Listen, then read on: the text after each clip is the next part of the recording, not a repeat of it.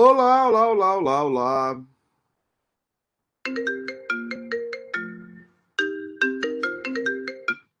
Mestre! Bom dia.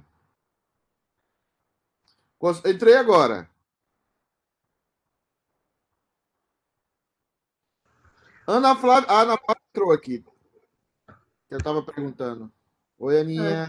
Oi, Tá bom, meu pastorzão? Obrigado, viu? Feliz Natal pro senhor. Tchau, tchau.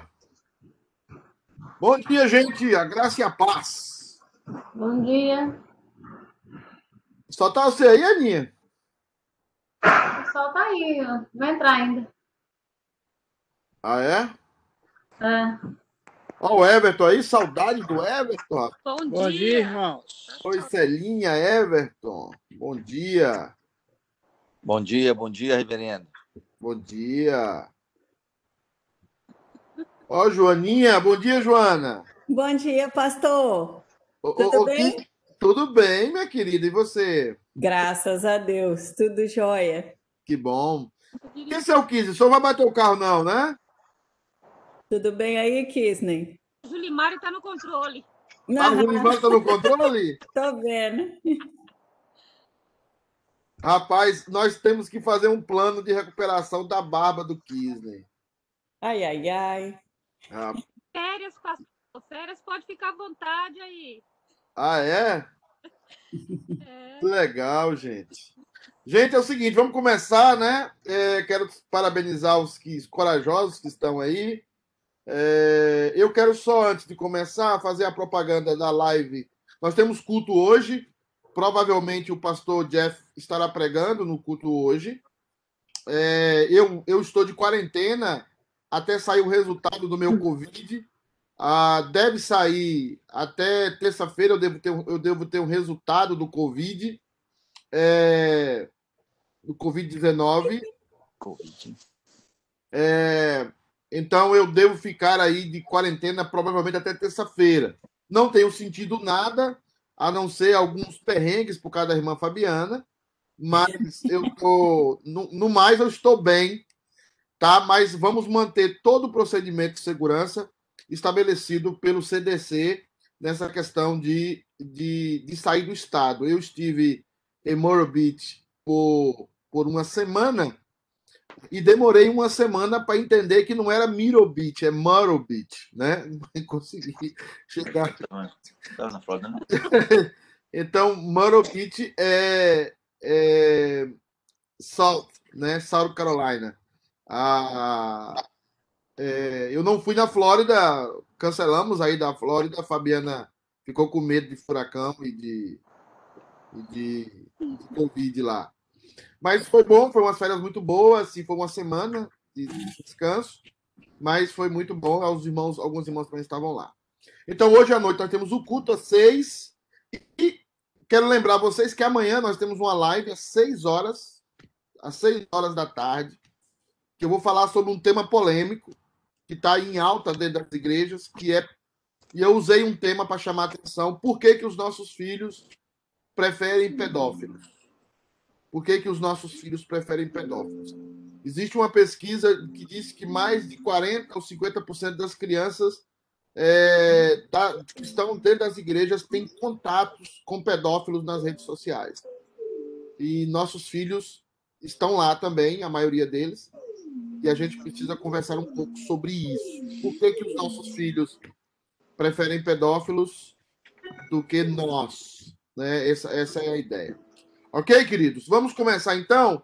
Eu quero agradecer a todos pela presença, obrigado por terem estarem aqui comigo, conosco. É, eu vou aqui compartilhar meu vídeo, uh, a minha tela, não sei se a minha. Ah, aqui. Dá para ver a diapositiva, dá ver a diapositiva aí, né? Dá para ver. Ok. Essa não, essa parte não é agora. Vamos voltar onde estávamos, né? Hum. Nós estamos falando sobre a incompreensibilidade de Deus. Eu quero pedir para para Joana abrir o microfone dela e fazer uma oração para Deus nos abençoar aqui hoje. Tá Dá para ouvir? Dá para ouvir, Tá, tá sim. Para me ouvir? Tá, perfeito. Beleza. Vamos orar então, irmãos. Senhor Deus e nosso Pai, muito obrigada, meu Deus, por tudo que tu és, Senhor. Obrigada, meu Deus, pelas tuas misericórdias que se renovam a cada manhã e já se renovaram nas nossas vidas nesse dia, Senhor. Obrigada, meu Deus, porque o Senhor tem planos para nós, meu Deus. Obrigada pelo teu plano perfeito para nos salvar, Senhor. Amém. Pela tua graça, pela tua misericórdia, Senhor. Obrigada, meu Deus, por esse dia também, ó Deus. Conduza-nos, Senhor, nessa reunião, Pai que o que aprendamos aqui, Senhor, seja para a tua honra e para a tua glória, Senhor. Amém. Esteja conosco nesse dia, ó Deus. Leva-nos à tua igreja, à tua casa logo mais, Senhor, para ouvirmos mais da tua palavra, Senhor, e termos mais comunhão contigo também, Senhor. Amém, Senhor. Obrigada por tudo, Senhor. Agradecidos somos em nome de Jesus, Senhor. Amém. Amém. Bem, meus amados irmãos, é, nós estamos falando sobre a incompreensibilidade de Deus ou seja, Deus é Deus pode ser conhecido, essa é a nossa tese até aqui, mas ele não pode ser compreendido. E nós estamos trabalhando essa tese e tentando inculcar na cabeça dos irmãos essa realidade da doutrina reformada. Podemos conhecer a Deus? Podemos. Em que? Em tudo? Não. E porque não podemos conhecer tudo, então não podemos compreendê-lo. Então, tudo que conhecemos de Deus na Bíblia é verdade? É verdade. O conhecimento bíblico acerca de Deus a nós é verdade? É verdade. Mas ele é total, ele é cabal. A palavra cabal é, deve ser usada sempre quando atribuímos ao conhecimento de Deus. Deus não pode ser conhecido cabalmente, mas ele pode ser é, conhecido em alguma medida. Mas por, por esse motivo de não conhecermos cabalmente a Deus, nós não podemos compreendê-lo de forma correta. Eu sempre uso, para fins de gravar na mente de vocês, eu sempre uso a ideia do casamento, né? E eu sempre uso a ideia das mulheres, com muito respeito, obviamente, dizendo que o homem conhece a sua esposa, mas ele não a compreende. Ele conhece os atributos dela, ele conhece várias realidades da esposa, mas ele não compreende. Tem até um manual aí, brincando com vocês, tem até um manual na internet aí que já chegou a 4 milhões de páginas para ajudar o homem a compreender a mulher. Mas é, está inacabado ainda o manual. Então a ideia é essa. Né? A gente pode conhecer verdade sobre Deus, mas a gente não pode compreendê-lo. E aí nós estamos acompanhando alguns textos bíblicos sobre essas verdades. Já estamos no sexto ponto. E aqui diz o seguinte: Deus é incompreensível por ser o único Deus. Ou seja, Deus não tem um par. Deus não tem alguém que lhe seja semelhante. Por isso, existe uma complicação. Nós vamos estudar isso mais detalhadamente, mas eu quero já trazer um resumo aqui da doutrina da Trindade. A, do, a doutrina da Trindade teve muitas complicações para a igreja. Primeiro, porque a palavra Trindade não está na Bíblia. A palavra Trindade não está em nenhuma parte da Bíblia. Mas a doutrina da Trindade está em todos os locais da Escritura, desde o Gênesis até o Apocalipse, ou Gênesis a Malaquias, Mateus até o Apocalipse, nós percebemos que existe a, a, a doutrina da Trindade. Mas a doutrina da Trindade leva muitas pessoas a pensarem que Deus, ele é três. Deus, Deus é, são três deuses. Uma vez eu até escutei um seminarista falar isso, são três deuses em um. Antigamente a gente tinha, eu não sei aqui, o pessoal que vai lembrar do que eu vou falar aqui, está no grupo de risco da pandemia do Covid, mas eu não sei se você lembra do POC, do, do, do chiclete, que era o POC gigante. Né? Era um chiclete que vinha em três sabores. Era um chiclete que vinha em três, em dois sabores. Ele era um chicletão, assim, né? Então a gente pensa em Deus mais como aquele bloco, né? Gigante. É, é, é, é um bloco só e, e, e, tem, tinha três sabores, dois sabores, whatever, né? Não sei quantos. Mas aí é o seguinte: Deus não é isso. Deus se revela como único Deus. Plock Monster, aqui tá. Aninha, você é muito jovem para lembrar do Plock Monster. ah, ah, Deus se revela é, de uma forma é, muito especial quando ele fala que ele é constituído de três pessoas, né? O Pai, o Filho e o Espírito Santo, e que nenhuma dessas pessoas se mesclam no sentido da sua individualidade. O Pai não é o Filho, o Filho não é o Pai, o Pai e o Filho não são o Espírito Santo, e o Espírito Santo não é nem o Pai e nem o Filho. Mas todos eles têm uma só essência. Nós vamos talvez terminar a classe de hoje falando de essência. E é muito importante porque nós não vemos muito pastores falarem de essência quando vão falar sobre a Trindade. Então, é, a Trindade ela, ela é uma só essência, mas ela subsiste em três pessoas. É importante você gravar isso na sua cabeça. É uma só essência que subsiste em três pessoas. Então, quando o texto bíblico está falando que Deus é único, ele é o único Deus, ele é o único Deus falando da sua essência. A essência da divindade, a essência da divindade revelada, ela não pode ser dividida em três, em quatro, em cinco, em seis. É uma só essência atribuída a três pessoas. Uma essência atribuída a três pessoas. Ou seja, Deus é o Deus único, porque só existe uma essência indivisível. Eu vou dar um exemplo aqui tosco, mas é o que me vem à cabeça. Na mente limitada humana, é isso que a gente pode fazer. Eu casei com a Fabiana. A Fabiana tem a sua essência. Eu tenho a minha essência. Ainda que nós sejamos juntos seres humanos. Às vezes eu não me pareço muito com seres humanos, mas é. Vamos lá. Então é o seguinte. Eu sou uma pessoa, Fabiano outra pessoa, e nós temos essências diferentes. Então, Fabiana é minha pá. Só que com Deus não existe esse procedimento de essência. Com Deus não existe a divisão de essência. Só existe a essência divindade, uma só, só uma essência divindade. Não existe duas, três, quatro, cinco essências divindade. Só existe uma essência divindade. Então, não dá para nós dividirmos a Deus. Não dá para nós separarmos a Deus em três pessoas. Ele é uma só essência que subsiste em três pessoas. Então, é muito importante a gente compreender um pouquinho isso. Essa doutrina nunca foi compreendida totalmente ou cabalmente pela igreja, e nós precisamos entender para não cair naquilo que os testemunhos de Jeová caíram. E se você observar aqui em Boston, você observará muitas igrejas unitaristas. Todo o processo de grande. É, todo o processo de grande. de, de heresia, de grande. É, é, é, é negação da fé, começa com a negação da doutrina da Trindade. Então você vai observar aqui em Boston várias igrejas unitaristas. O que são igrejas unitaristas? Que Deus não possui três pessoas. Deus é uma pessoa só para os unitaristas, com uma só essência e que se revelou para no, pedagogicamente como Pai, Filho e Espírito Santo.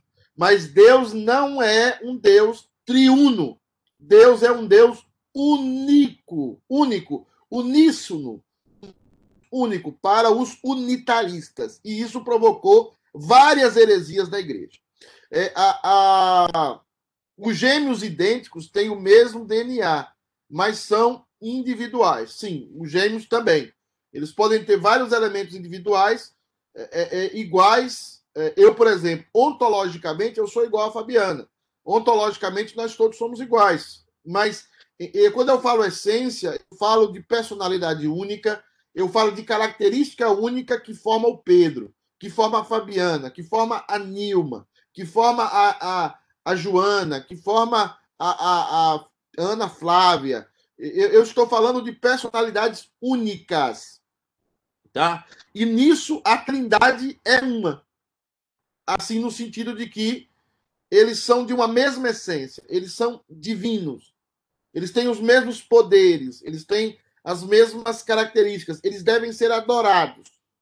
Mas a personalidade de cada uma é diferente. Eu vou trabalhar um pouco sobre isso mais à frente. Eu não quero baralhar mais a cabeça de vocês. Eu estou injetando trindade aos poucos. Porque assim como a pessoa de Jesus é uma confusão na teologia, a trindade também é uma confusão na teologia. Ah, o texto que nós vemos aqui, é... alguém disse alguma coisa aqui. Ah, isso daria para entender a trindade. Sim, Aninha, um pouco, não daria muito, não. O que você precisa lembrar é o triângulo lá, que depois eu vou passar esse triângulo para vocês, que fala que o pai não é o filho, o filho não é, o, não é tal, no filho não é o espírito, o espírito não é o filho, e fala que é, todos são Deus. A gente, aquele gráfico é melhor. Mas a trindade é um problema. A doutrina, da, não a trindade, perdão. A doutrina da trindade é um problema. Dá sono, a gente fica com sono, porque a gente está trabalhando com conceitos filosóficos. O, o, Iraci colocou aqui: Jesus disse o Pai é maior. A diferença da essência do Espírito, Filho e Pai? Não, não há diferença. Não há diferença. Quando Jesus está falando, porque o Pai é maior do que eu, ele está falando numa atitude de obediência. Ele está falando numa atitude de submissão. É, a palavra submissão perdeu muita característica porque as mulheres pensam que submissão é inferioridade. Quando eu falo as mulheres, eu estou falando as feministas. É, é, ser submisso não é ser inferior. Ser submisso é cumprir uma função. Jesus tinha uma função é, diferente do Pai. Como o Espírito Santo tem uma função diferente do Filho. Não foi o Espírito Santo que ficou pregado naquela cruz. Né? É, não é a função do Espírito Santo ficar pregado naquela cruz. A função do Espírito Santo é glorificar aquele que ficou pregado na cruz.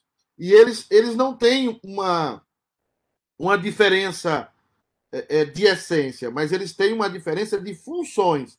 Então, a função do pai é uma, a função do filho é outra. Então, o filho exerce uma submissão ao pai, e porque ele exerce essa submissão ao pai, o pai é maior do que ele no aspecto de submissão e não no aspecto ontológico. Eu vou sempre usar essa palavrinha ontológica, ontologia, de essência. A essência dos dois são iguais, mas a função dos dois são diferentes. Funções diferentes, ontologia igual. Função diferente, ontologia igual. Eles são ontologicamente iguais, mas possuem funções diferentes. Se Jesus fosse menor do que o Pai em termos ontológicos, ele não poderia ter receber adoração. Se ele fosse menor do, do que o Pai em termos ontológicos, ele não poderia, é, é, nós não poderíamos dizer que ele era Deus, mas que ele tinha sido criado, né? Todo, tudo que é criado é menor do que o Pai, o Filho e o Espírito Santo, do que o Deus único. É menor, tá? E não pode ser adorado, não pode ser objeto de adoração. E Jesus foi objeto de adoração, aceitou a adoração, ele disse que ele e o Pai são um. Então, a essência dos dois são iguais, apesar de que o Filho tem sim, dentro da sua, das suas características como redentor, características únicas, uníssa, que são somente dele, de mais ninguém. Beleza, ainda bem que estão participando hoje, né? Estão fazendo pergunta, que beleza. O, o, o, tema vai piorar aqui ainda, tá? Vai piorar bastante, porque vai ter muita pergunta. Eu, eu considero que teremos muita pergunta. O ponto 6 diz assim: Deus é incompreensível por ser único Deus. Então vamos lá. Eu sou o Senhor. A palavra aí é Yahvé. Eu sou o Senhor. Então, eu sou o Senhor, né? Eu sou o Senhor teu Deus, que te tirei da terra do Egito, da casa da servidão. Não terás outros deuses diante de mim. Não terás outros deuses diante de mim. Essa é a, a grande afirmação da teologia judaica. Eu sou o Senhor teu Deus, que te tirei da terra do Egito, da casa da servidão, e não há outros deuses. O que Deus quer falar aí é o seguinte: não existe um Deus que se compare a mim, porque os outros deuses são coisas vãs. Porque os outros deuses são todos invenções humanas. Os outros deuses são invenções humanas. Então, lembra disso. Eu sou o Senhor, o teu Deus. É a relação pessoal de Deus com o seu povo. É a relação pessoal de Deus com você. É o que Deus fez por você em Cristo, tirando você da casa da servidão, da escravidão do pecado. Não há outro Deus diante de mim. Qualquer outro Deus, fora o que está revelado aqui, é uma invenção humana. A Nilma está falando algo aqui. Se tivesse é, como, como pelo, pelo ver a Deus, Jesus e Espírito Santo, o veríamos três distintos ou três em um? Que pergunta, hein, Nilma? É... Ver quando eu for trabalhar. Eu estou igual aquele professor que fala, vamos estudar, sempre vamos estudar depois, né? É... Nós vamos compreender a invisibilidade de Deus. Deus não pode ser visto o único ser que é visto é o, é o Redentor, que é o Cristo encarnado. Mas Deus, na sua essência, não pode ser visto. Então, tira essa ideia de ver Deus. Nós nunca veremos a Deus, nem no céu. Nós veremos a Cristo glorificado, mas jamais veremos a Deus. O dia que eu ver a Deus, eu sou igual a Ele. O dia que eu ver Deus, eu sou como Ele. O fato de eu ver você, você me ver, o fato de nós nos vermos, coloca-nos na mesma plataforma, usando as palavras mais assim, é, mais tecnológicas, nos coloca na mesma plataforma. Nós somos iguais. O fato de eu ver você e você me ver nós vamos ver o Cristo glorificado, porque nós também estaremos glorificados, mas nós jamais veremos o Jesus Cristo, Deus, na sua essência. Porque nós não podemos ver Deus na sua essência.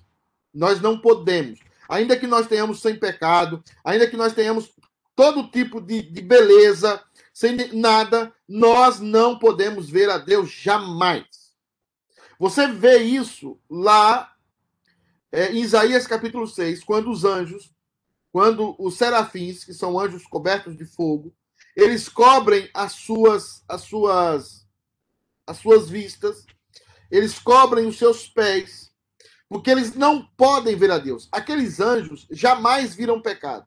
Aqueles anjos são criaturas puríssimas, mas eles não podem ver a Deus. Eles não podem, porque ele nunca será como Deus. Quando se ele tirar aquela asa de frente dos olhos, ele é fulminado, porque ele não pode, porque ele não é igual. Só eu posso olhar nos olhos de outro ser humano. Só você pode olhar nos olhos de outro ser humano. Só você pode ver a face do outro ser humano, porque você é igual ao ser humano. Mas Deus não. Você não pode ver a Deus. E jamais o verá. Isso faz parte da sua invisibilidade. Deus é invisível a nós, porque não está no mesmo plano que nós. Deuteronômio 4,35 diz assim: vamos voltar para o texto aqui. A ti que foi mostrado para que soubesse que o Senhor é Deus. Essa expressão aqui é que o Senhor é o único Deus. Nenhum outro há senão Ele. Não existe outro Deus senão o Deus da Bíblia. Da, da essência da Bíblia, a divindade da essência da Bíblia, que subsiste em três pessoas: Pai, Filho e o Espírito Santo. Indivisíveis, inseparáveis, mas com três personalidades diferentes. Por isso, hoje saberás e refletirás no teu coração que só o Senhor é Deus em cima no céu e embaixo na terra. Nenhum outro há. Cuidado, cuidado para não inventar deuses, não criar deuses no seu coração. Não criar Deus. O que mais nós vemos hoje na perspectiva, na perspectiva do ser humano é que o ser humano cria deuses. Imagina um Deus na sua cabeça que não existe. Imagina um Deus na sua cabeça que não não tem como não tem perdão, não tem relação nenhuma com Deus da Bíblia. OK? O texto de 1 Samuel também nos dá uma luz aí diz o seguinte: Não há santo como o Senhor, porque não há outro além de ti, e rocha há nenhuma como o nosso Deus. Está falando da unicidade de Deus.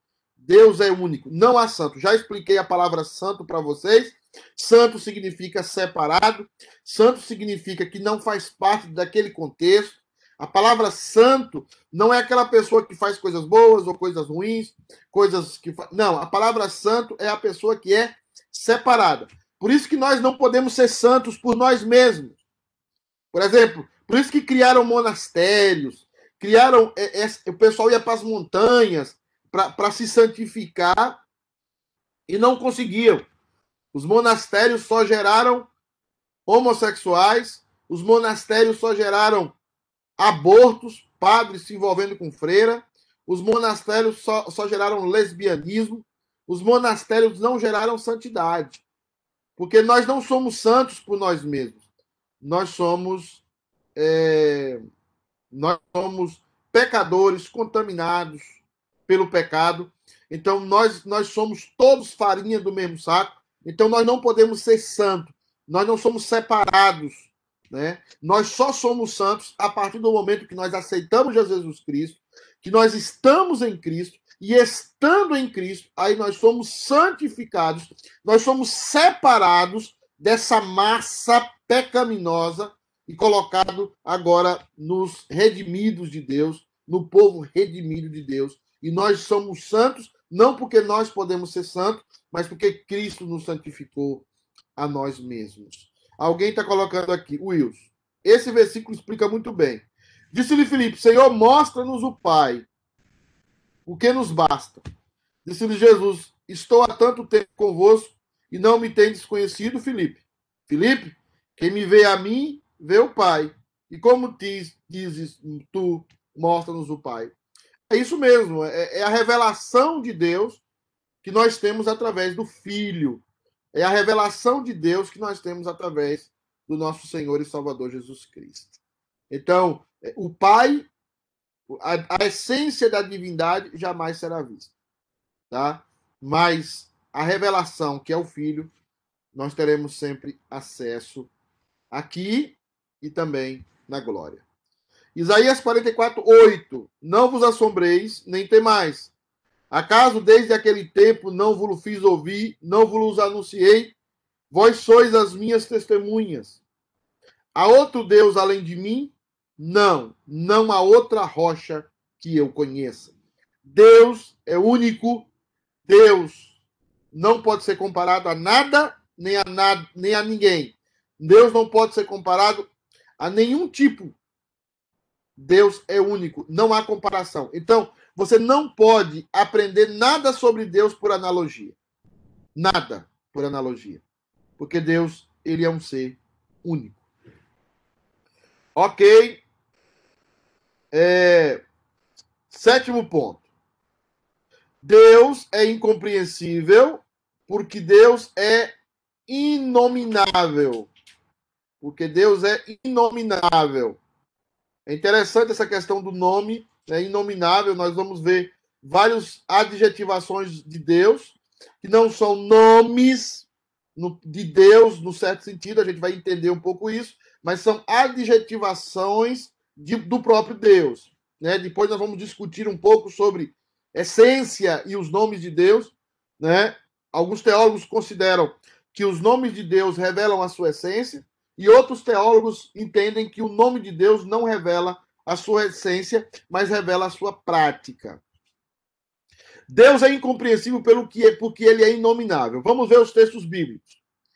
Gênesis 32, 29. Tornou Jacó, dize, rogo-te, como te chamas? Respondeu ele, por que perguntas pelo meu nome? E o abençoou ali.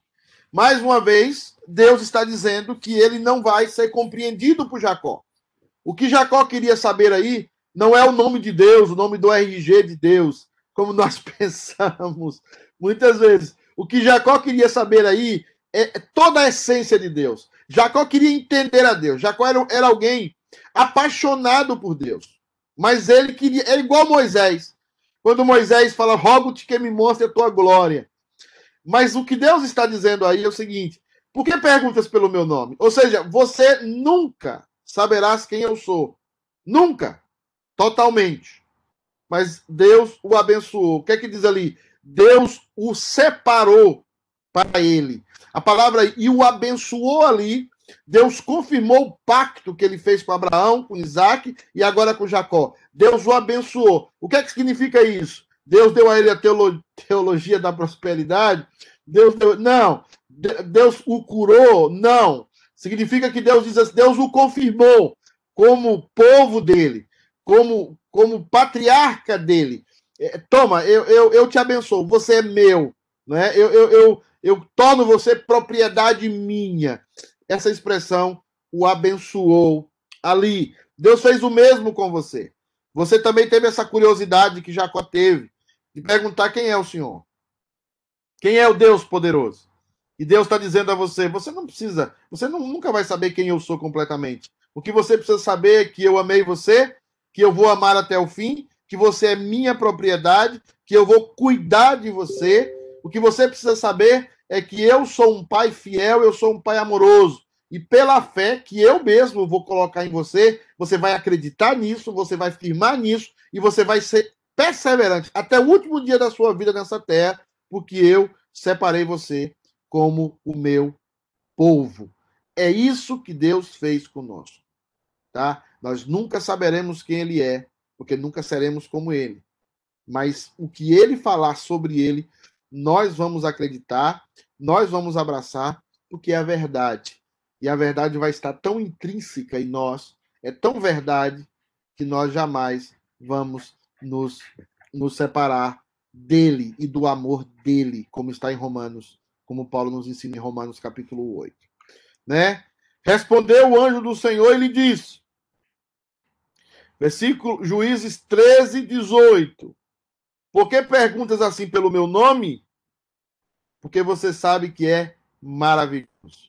Ou seja, é, a palavra maravilhoso aí, alguns também interpretam errado no hebraico, quer dizer o seguinte: é inacessível. Eu sei que é bom. Eu sei que é algo maravilhoso, mas eu não sei a definição completa. Isso, irmãos, é adoração. Isso é adoração. Nós vivemos uma realidade em que nós não adoramos mais a Deus. Nós vivemos uma realidade em que adoramos a nós mesmos. Adoramos a nós mesmos e queremos glória para nós mesmos. Tá? E isso aqui é adoração. Como é o nome dele? O nome dele é maravilhoso. Por que, que ele é maravilhoso? Porque eu não posso defini-lo, né? mas eu sei que ele é muito bom. Eu sei que ele é maravilhoso. Eu sei que ele é bom demais. Eu sei que Deus é maravilhoso, mas eu não posso defini-lo. É isso que o texto bíblico está falando aqui. Provérbios 33. Não aprendi a sabedoria nem o conhecimento do santo. O provérbio está dizendo aqui que nós não podemos conhecer a Deus. Outra coisa que está colocada aqui é a profecia acerca de Jesus, Isaías capítulo 6, por favor, acompanhe na sua Bíblia. Um menino nos nasceu, Isaías 9, 6. Um menino nos nasceu, um filho se nos deu, o governo está sobre os seus ombros e o seu nome será o quê? Maravilhoso conselheiro, Deus forte, Pai da eternidade, príncipe da paz. Presta atenção aqui que você está aí. Menos o Kisney que está dirigindo, os demais presta atenção. Tá? O que é que Isaías 9 está fazendo? Ele está definindo Deus? Não. Não. Isaías 9 está dando adjetivos sobre Deus. Eu falo essa palavra sempre na igreja, sempre no curso de líderes. Adjetivação. Adjetivação. Nós estamos apenas emitindo elogios a Deus daquilo que ele mesmo revela para nós que ele é. Mas nós não estamos definindo Deus. Porque não dá para definir a Deus. Porque o dia que eu definir a Deus, eu deixo de ser ser humano e passo a ser Deus. Isso aqui é uma adjetivação. Ele está colocando características em Deus. Ele está dizendo: olha, ele é maravilhoso conselheiro, ele é Deus forte, ele é Pai da eternidade, ele é príncipe da paz. Ele é, ele é maravilhoso, é o resumo disso aqui. Mas, mas nós não podemos defini-lo dentro da sua essência. Porque ele é muito mais. A gente é tão pequeno. Para você entender um pouco disso, se você crê que Deus criou o universo, nós somos, irmãos, a Terra é menor do que um átomo. A Terra é menor do que um átomo. Vai lá na sua, vai lá na sua, na, na no, na, no Google e pesquisa o tamanho do átomo em relação a nós. Pesquisa o tamanho de um átomo. Em relação ao universo, nós somos menores do que um átomo. Agora, você que está me escutando aí, da sua casa, da sua sacada, do carro, você, se a Terra não representa nenhum átomo do universo, quanto é que você representa? Quanto é que você representa? Então você vai perceber que você não é nada. E enquanto você não entender isso, você jamais servirá a Deus. Você jamais entenderá o privilégio que foi ter esse Deus pregado naquela cruz. Você vai ser arrogante, você vai ser ressentida, você vai ser uma pessoa que não perdoa ninguém. Porque você não vai ter uma compreensão do grande amor de Deus. Porque Deus amou o mundo. Como é que Deus amou o mundo dos eleitos? De tal maneira. Ou seja, não podemos entender nem compreender isso. Como é que Deus amou uma coisa menos que um átomo? Em relação ao universo. E o universo, presta atenção aqui, presta atenção. E o universo é infinitamente menor do que Deus. E o universo não é nem um átomo de Deus. Você não é nem um átomo do universo. A Terra não é nem um átomo do universo. Você está dentro da Terra. E o universo, que considera a Terra menor do que um átomo, Deus não é nem um átomo desse universo. Deus é muito maior. Então, eu queria colocar aqui isso aqui porque você precisa entender o tamanho de Deus. E Êxodo 3,14 diz assim: Disse Deus a Moisés: Eu sou o que sou. Disse mais: Assim dirás aos filhos de Israel: Eu sou, me enviou a voz. O que é que Deus quer falar em relação a esse negócio aqui do eu sou? Tá? O que é que Deus quer falar? O que Deus quer falar aqui já foi colocado lá em, em Atos, que nele nós subsistimos. Como é isso, pastor Pedro? Nele nós subsistimos. Deixa eu fazer uma pergunta para você.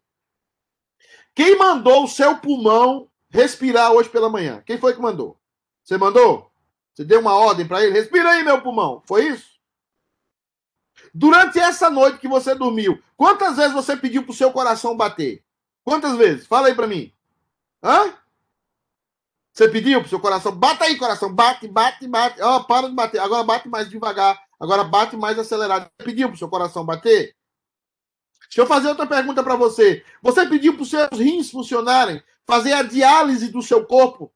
Quando você levantou para fazer xixi de manhã? Ou, ou, alguns como eu, que já está levantando três, quatro vezes da noite. Entendeu? É, é, você, quem fez isso? Você e eu subsistimos em Deus. Satanás só existe aqui, ele só está se movendo agora, nesse momento. Se Satanás estiver se movendo, se Satanás estiver pensando alguma coisa, tudo que ele está fazendo é em Deus. Por que, que Deus responde para Moisés: Eu sou o que sou? E assim, quando você disser aos filhos de Israel, que eles perguntarem quem foi que te enviou, diga: Eu sou te enviou. Eu sou te enviou.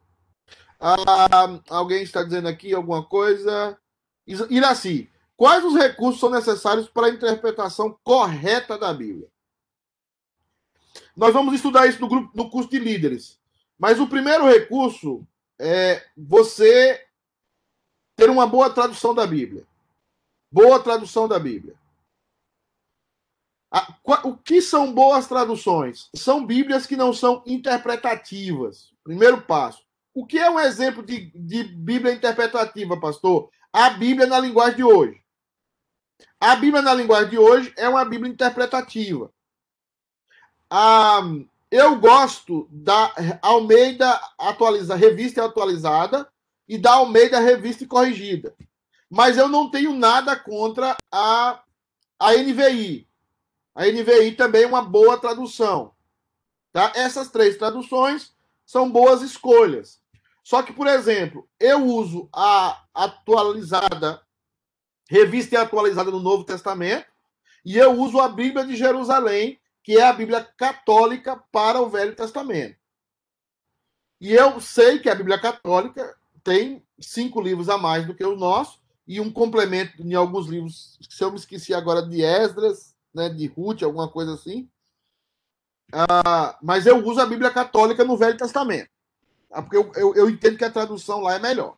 Então, em primeiro lugar, é uma boa tradução, Iraci.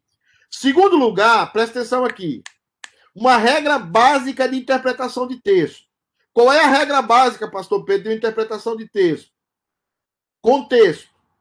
Contexto. Se vai pregar num versículo de, de, de, de Corinto, de 1 Corinto ou 2 Corinto, tem que ler o livro todo. Tem que ler 1 Corinto todo. Tem que entender o contexto daquela passagem. O maior problema nosso hoje é contexto. Outra coisa, terceira coisa, aprender a repetir o que o texto está falando. Não inventar na nossa cabeça alguma coisa que o texto não está falando. Ou seja, às vezes eu, um exemplo disso, eu vou fazer esse exercício lá com os homens, é o Senhor é o meu pastor e nada me faltará. Aí eu faço a pergunta: o que é que essa frase está falando?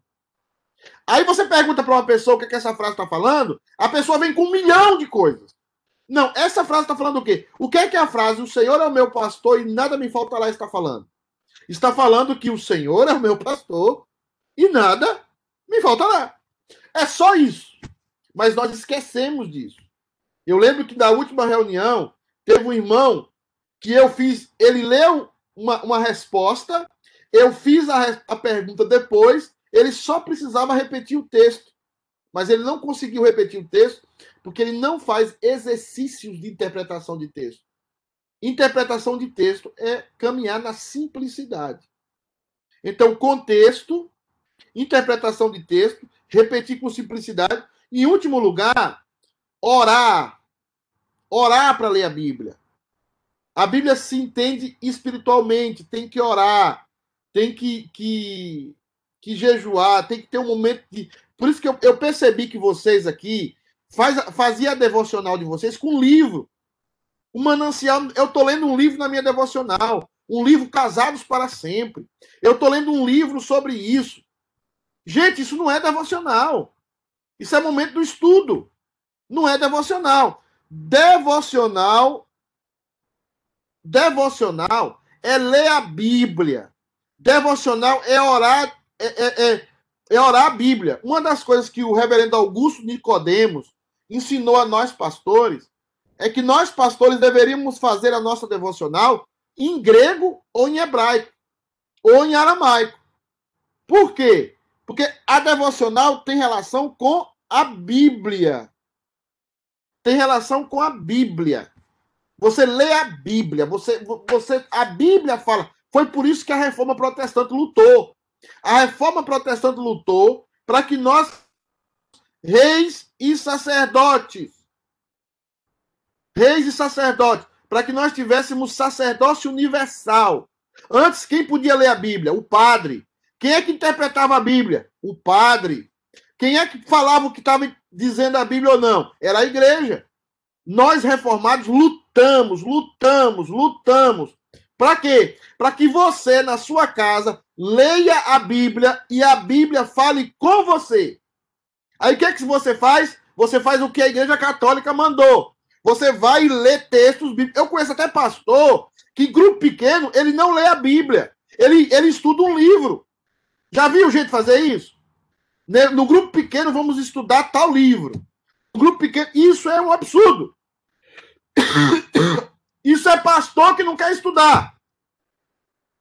Você pode pegar livro. O que livro é para você estudar? Livro tem que ser lido umas 5, 5, 5, 6 livros por semana.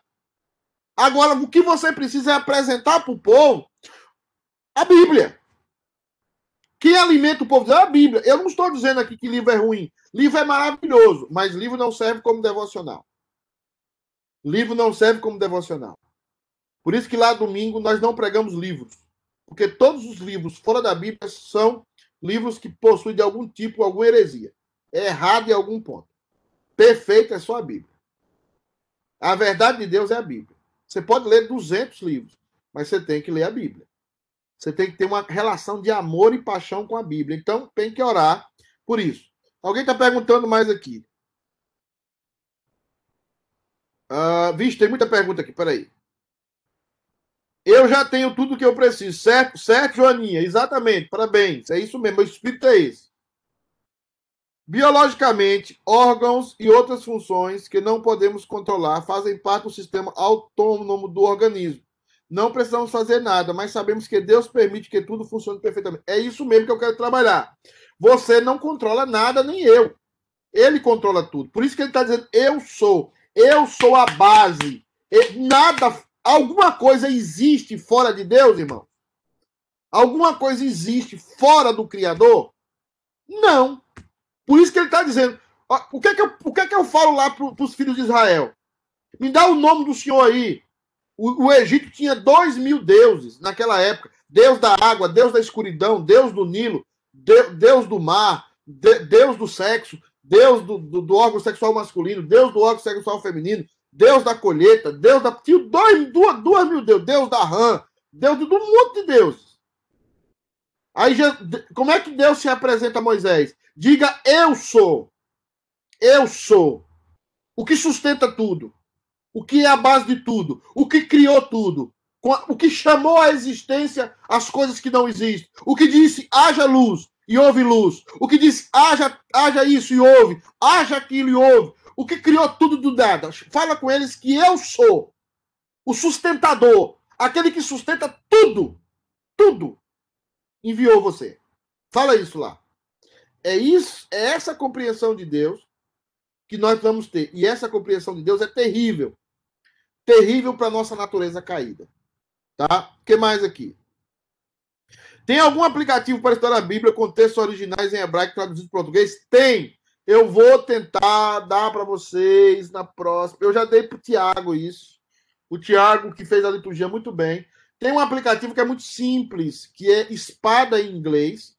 É a Camilinha, que tem uma, uma dicção uma perfeita de inglês, parece que ela nasceu aqui nos Estados Unidos. A palavra espada é e-shirt. Eu acho que é isso. Shirt. Né? É, é, é Iraci, essa sua netinha que linda, meu irmão, né? Pelo menos é mais bonito que você, tá? Deixa ela aí para ficar embelezada a tela.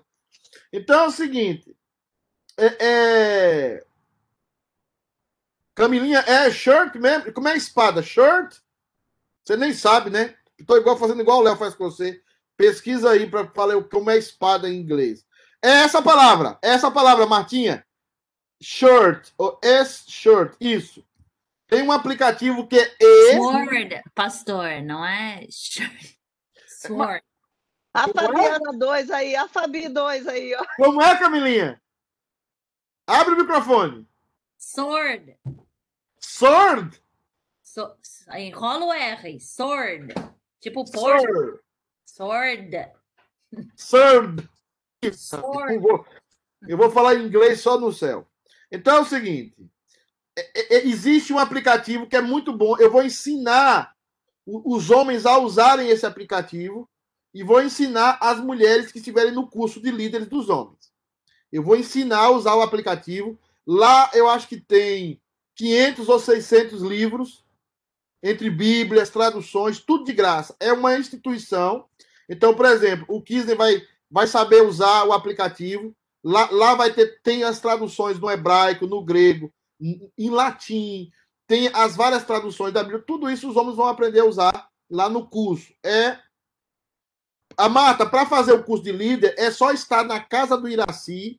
Essa segunda-feira não tem. É só estar na casa do Iraci às sete e meia e lá você vai assistir o curso. Eu já falei que esse curso está liberado, mas o povo não vai porque não quer. Tá? Não quer. Quem não quer? Mas eu deixei tudo registrado, porque o dia que falaram assim, não foi ensinado. Foi sim, o pastor teve aqui e ensinou. Tá aqui, ó. Eu que não quis ir. A Joana tá indo já. Já foi a primeira vez, a Joana. Foi a, a, a, a Ricarda, foi a Dulce, né? Aqui tem uma pergunta da Nilma que eu passei. Pastor, orar e jejuar não seria em primeiro lugar? Tudo bem, Nilma, ok. Eu, eu quis colocar orar e jejuar, Nilma, como mais importantes. Mas você sabe que os presbiterianos, quando você fala em orar e jejuar, os presbiterianos fazem igual o Kizzy que está comendo agora na viagem, igual um doido, né? Kizzy está ali comendo, não para a boca um minuto, né? Então, assim, os mas o mais importante, obviamente, além de ler a Bíblia, é orar e jejuar. Agora, orar e jejuar não exclui o uso do meu cérebro. Então, eu preciso entender que Deus me deu um cérebro, Agora eu sou uma pessoa regenerada, preciso usá-lo e parar de inventar coisas, inventar cultos, inventar é, falas, inventar um monte de coisa sobre Deus que não está na Bíblia e me concentrar na Bíblia. Né? E Deus pedir para Deus iluminar a minha mente, que quem fez a mente foi Deus, pedir para Deus iluminar a minha mente e me, me dar um entendimento da Escritura é, é, que ele deseja. Pastor, por favor, explica um pouco sobre o Espírito Santo no Antigo Testamento e no Novo Testamento. Obrigado. Tá. O Espírito Santo, no Novo Testamento, ele agia dentro da comunidade de Israel, é, edificando a comunidade de Israel, é, direcionando a comunidade de Israel para a crença nos sacrifícios, nos rituais bíblicos ensinados por Moisés, e ali o povo de Deus era salvo, crendo que o Messias viria. Ali o povo de Deus era edificado dentro da comunidade do pacto, é, os seus filhos eram edificados, o Espírito Santo trabalhava ali de maneira especial dentro daquela comunidade, mas não habitava em nenhum israelita. Ele habitava na tenda do tabernáculo, e, e, é, existia uma chama lá que não podia se apagar, jamais podia apagar aquela chama que representava a presença constante do Espírito Santo ali, naquele templo, para cuidar, para orientar, para proteger a Israel. No Novo Testamento, assim, e refrear o mal para aquele pessoal que não era da comunidade de Israel. Tá? Ele refreava o mal na comunidade de Israel, fora da comunidade de Israel. Ele refreava o mal nas nações, ele refreava, refreava o mal é, é, nos, nos impérios que se levantavam, tudo isso o Espírito Santo fazia. No Novo Testamento, o templo acaba, o templo físico acaba, no sentido da presença do Espírito Santo, e o Espírito Santo faz morada em nós. E nós passamos a ser é, morada do Espírito Santo. E o Espírito Santo continua a desempenhar essa função. É, é mostrar que Cristo agora já veio, é, nos faz crer em Cristo, nos faz ser edificados em Cristo, nos consola, nos, nos fortalece, nos, nos orienta, nos conduz à verdade. Tudo isso é obra do Espírito Santo dentro de nós. E faz a mesma coisa agora com aqueles que não são os eleitos de Deus. Freia, o Espírito Santo é que freia a maldade do mundo. Por isso que quando a igreja sair, o Espírito Santo também sai do mundo. E ao, quando o Espírito Santo sair do mundo, o mundo vai se tornar um caos. Quem impede um pedófilo de fazer atrocidades maiores ou de manifestar-se mais pedófilos no mundo é o Espírito Santo. Quem impede um pai de matar um filho toda hora aqui no mundo é o Espírito Santo. O Espírito Santo impede o mundo de ir pela ribanceira abaixo. O, Espírito Santo é, é, o speed limit, que talvez o Kisney esteja obedecendo nesse momento. O Espírito Santo é o speed limit do mundo. Né? Ele controla a velocidade do mundo, né? Para que o mundo não vá é, é, de ribanceira abaixo. Alguém está falando mais do que aqui? Ah, mais nada. Não, não. Certo. Ok. Deixa eu ver aqui, já acabou meu tempo. Dois minutos. Então é o seguinte, irmãos. Não deu tempo de eu chegar na história. Eu quero. Deus é incomparável. Deus é incompreensível porque é inacessível. Isso aqui é uma das coisas que você precisa prestar atenção para a gente terminar a aula hoje. O único que possui imortalidade, olha bem, o que é imortalidade? O que é imortalidade? O único que possui imortalidade. O que é imortalidade, irmãos? Eu vou, vou, vou tentar. Imortalidade é a capacidade que um ser possui de não ser dividido. Repita comigo aí no carro, repita comigo na sua casa. O que é imortalidade, pastor Pedro? Imortalidade é a capacidade que um ser possui de não ser dividido. Vamos, repita aí na sua casa, para você. É a capacidade que um ser possui de não ser dividido. Vamos lá?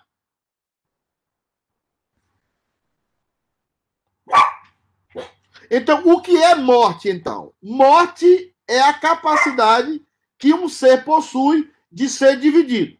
Quando você morre, o que, que acontece com você? A sua alma sai do seu corpo. O seu corpo se divide da sua alma. Isso é mortalidade. Mortalidade é dividir. A palavra mortal é dividir. Qual é a segunda morte? É quando a sua alma. Tá bom, Obi, tá bom, Obi. É quando a sua alma. É quando a sua alma se divide de Deus. Então presta atenção aqui, porque Obi tá ali terrível. Presta atenção. O que é mortalidade? É divisão. O que é imortalidade? É a indivisão. Um ser imortal é indivisível. Um ser mortal é divisível. Por que, que eu e você somos mortais? Porque quando nós estamos naquela cruz, ou quando nós estamos para morrer, a nossa alma separa o nosso corpo. Então a nossa alma vai para Deus. O que é a segunda morte? É a separação da nossa alma do próprio Deus. Aí é o inferno. É a segunda morte. O que é a vida eterna? É a união perfeita entre nossa alma e o nosso corpo por toda a eternidade. Essa é a vida perfeita. Vida é soma, morte é divisão. Vou repetir: vida soma, morte divide. A vida soma, e a morte divide. Ok? Deus é o único que possui. A palavra possui aqui, ele é dono. Dono o quê? Da imortalidade. Deus não pode ser dividido. Deus não pode ser dividido. Deus não pode ser dividido. Ok? Que habita em uma luz inacessível. Ou seja, não há nenhum foco de luz que pode chegar até Deus. Ninguém pode ver a quem homem algum jamais viu, nem é capaz de ver. A ele a honra e poder eterno. Amém. Então, irmãos, eu termino com essa frase. Semana que vem, aos sobreviventes que não tiverem com muito sono, a gente vai trabalhar do Deus que é inacessível e a gente começa e a gente começará a falar sobre é, vai falar sobre sobre a história. Eu quero conversar com você sobre a história do conhecimento de Deus, começando sobre a patrística, da incompreensibilidade de Deus. Ok, querido? Deixa eu ver aqui algumas perguntas que eu não respondi. Que estão aqui. É, perdão. Vamos lá. Oh, tô vendo aqui um monte de gente agora. Olha aí, o Wilson, o Wilson acorda, Wilson. Nunca durmo. Rapaz, o, o Iraci tá com a camisa de São Paulo. Hã? Ó, ó, ó, ó, meu companheiro. Ó. Ó, o companheiro. É, pô. Ah, ó, meu companheiro.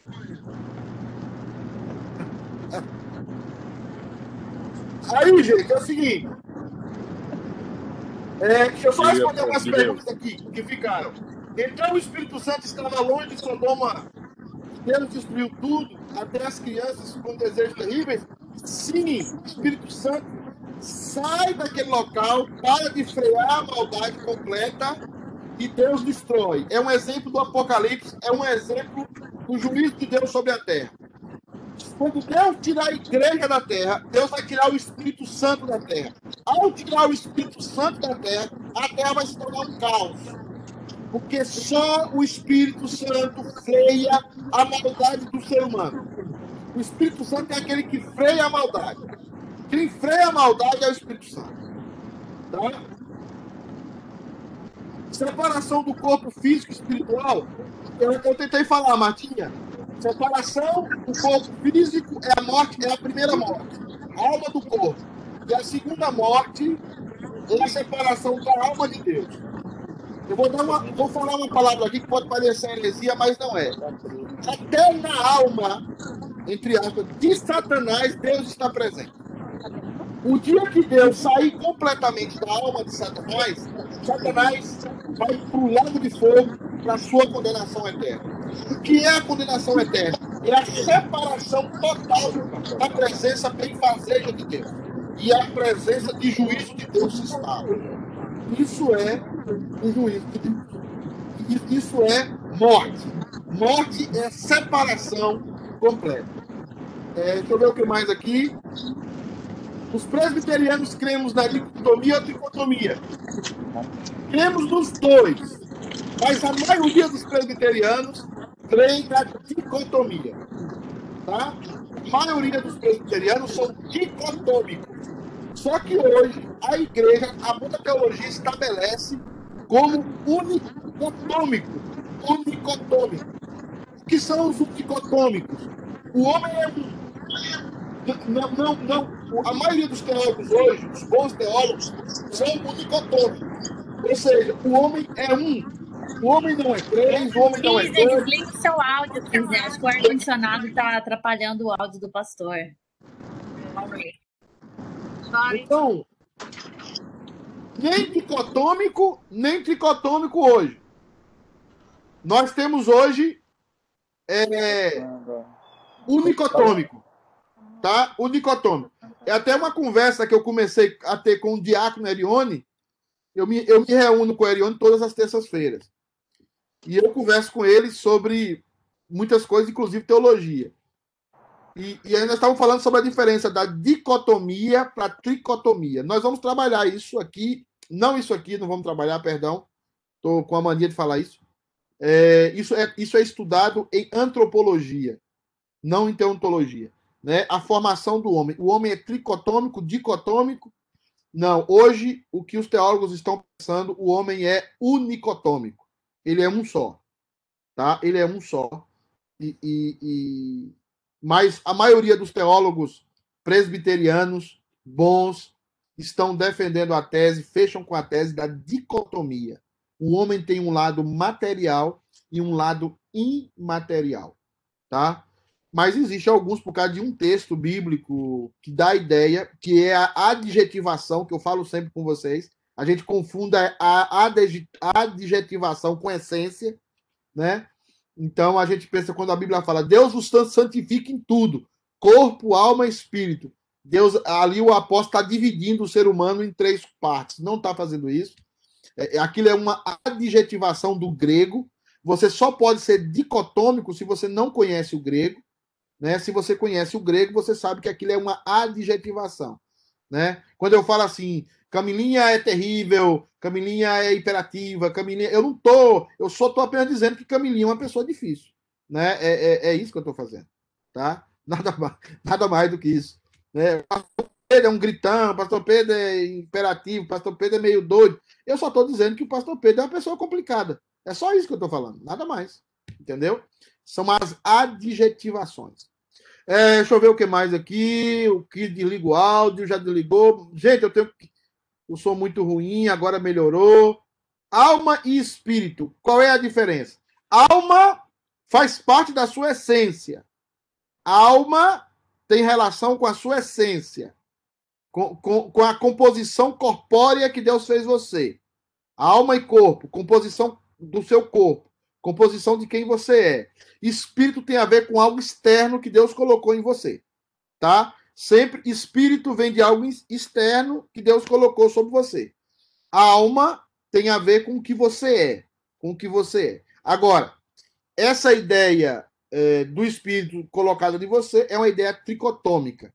Né? É uma ideia tricotômica. A ideia dicotômica é que nós somos alma, corpo, e existe um vazio em nós, existe uma lacuna em nós, desde a nossa formação, que o Espírito Santo é quem fica ali. O único tricotomista ali é o Espírito Santo. É alma, corpo e o Espírito Santo habitando em nós. No descrente, é alma, corpo e um vazio. Um vazio, um vazio. A gente vai explicar mais sobre isso, que eu até pensei que isso dava em classe de catecúmeno aqui, mas não dá, né? Eu percebi que não dá. Eu percebi que as pessoas não sabem o que é corpo, alma e a lacuna que todo ser humano possui, que é a presença de Deus ali, né? Então, essa presença tem que ser preenchida pelo Criador, mas isso não. Depois da queda, isso, isso surgiu, essa lacuna. É, deixa eu ver o que mais aqui. Se Deus soprou sobre Adão o seu espírito, então não podemos ser unicotômicos. Marta Lima. Sim, Deus soprou o seu espírito, a palavra ali é Akatina Hatruash, eu acho que é isso que eu estou pronunciando certo. Akatina Hatruash, a palavra Ruash é espírito em hebraico. Então, essa palavra é, ela, ela tem a ver com é, movimento. Ela tem a ver com movimento. Então, o homem estava ali parado, duro, e Deus dá movimento ao homem. É uma presença é, de vida, de movimento, aquilo que Deus já havia criado. Estava tudo zero quilômetro. Então, a, a palavra ali não é que o espírito passou a viver dentro do homem. Não é isso. É que o homem passou a ter movimento. E essa é uma das confusões. A palavra espírito, é, na, na linguagem, a palavra ruach, na, na linguagem hebraica, é movimento. Então, uma coisa que possuía movimento era uma coisa que tinha espírito. Por isso que uma coisa que não possui espírito é uma coisa que não possui movimento. Então, é, é entender bem a palavra ruach para entender bem o que Deus está fazendo ali. Deixa eu ver o que mais ali. Ah, outra coisa, eu não estou falando que o nicotômico hoje é definido, eu estou falando que a, a, os homens caminham agora, os dicotômicos, e tanto os dicotômicos como tricotômicos, os bons teólogos caminham em direção à unicotomia. Não está batido o martelo ainda sobre, esse, sobre essa situação, mas existe um bom número de pastores e teólogos que caminham para essa linha. É, o sofrimento no lago de fogo será corpo glorificado e alma, por isso o sofrimento será terrível. O sofrimento será com algum tipo de corpo, mas não será um corpo glorificado, obviamente. Será um corpo que sofre dores e sofre pena e com ausência, mas será uma dor física, sim. Né? Daniel pergunta: o que significa orar em espírito e em verdade? Orar segundo a Bíblia. Orar em espírito é segundo a Bíblia. Orar segundo as palavras da Bíblia. Cânticos espirituais, cânticos advindos da Bíblia, de textos da Bíblia, de salmos da Bíblia. São cânticos espirituais, falando entre vós salmos e hinos e cânticos espirituais. De novo, a adjetivação no grego, pegando todo mundo de calça curta. Porque aí tem gente que fala que aqueles cantos espirituais era o povo cantando em línguas, né? Aquela maravilha. Não é, não. É cânticos advindos da Escritura, advindos da Bíblia, né? Do texto escrito. Eita, meu, tanta pergunta hoje. Se Deus. Sofrimento lá. Ok, acabou. Gente, pode abrir um microfone, pode saudar todo mundo. Tá todo mundo feliz. Oi, Julie. Saudar aqui o Cacheta, o presbítero Lied, o presbítero Cacheta, o presbítero Amata, o povo de Rodrigo, a Cifone, é, a Camilinha, a, o Iraci, que o São Paulo perca hoje, o Fábio, a Joana, o tá Kinder, que tá chorando, tá tão emocionado, o Kinder tá chorando. É. É, o, o, Kisney ainda está voltando de viagem. Ah, tá. Não tá barba, não, ela tá branca. Oh, não o, o Benjamin é lindo. Ei, Ben. Ei, Iraci. Ei, Benjamin. Todos vocês, um grande abraço. Se, se eu não pregar hoje, porque o resultado não saiu, hoje eu ia fazer uma pregação de consolo para a igreja. Deus me, ó, só porque eu ia pregar de consolo, Deus falou não. Não. Pastor Pedro, Pastor Pedro, uma notícia fresquinha para você. Ah, pessoal chegou ontem, esse negócio que chega aqui, tem que fazer teste, tá em quarentena, não existe nada disso. Ninguém falou nada, ninguém procurou nada, não deu documento, nada. Isso foi, é uma notícia que o governador colocou aí, mas não tem nada no aeroporto, não tem nada. Então isso aí é uma furada. eu vou ver isso, mas eu prefiro ter mais prudência. Não, tu- tudo bem. Só aconteceu isso aí que a lei realmente falaram que ia funcionar. Certo. Não, ótima sua informação. Ótima sua informação. Se, se eu, vou verificar, vou verificar. Mas eu, eu tinha uma pregação hoje de consolo para a igreja. Eu nem ia gritar hoje. Eu ia, né, ia fazer uma coisa assim, toda assim, zen, né? Isaías 55, os pensamentos que Deus tem acerca do seu povo, pensamentos de paz, não de guerra, pensamentos de vida e não de morte. Mas aí até agora Deus está lá. Tá bom? Eu vou ver se eu vou tirar assim. Gente, um abraço, Deus abençoe vocês. Feliz Natal aí. Estamos juntos aí. Um abraço a todos. Tchau, tchau.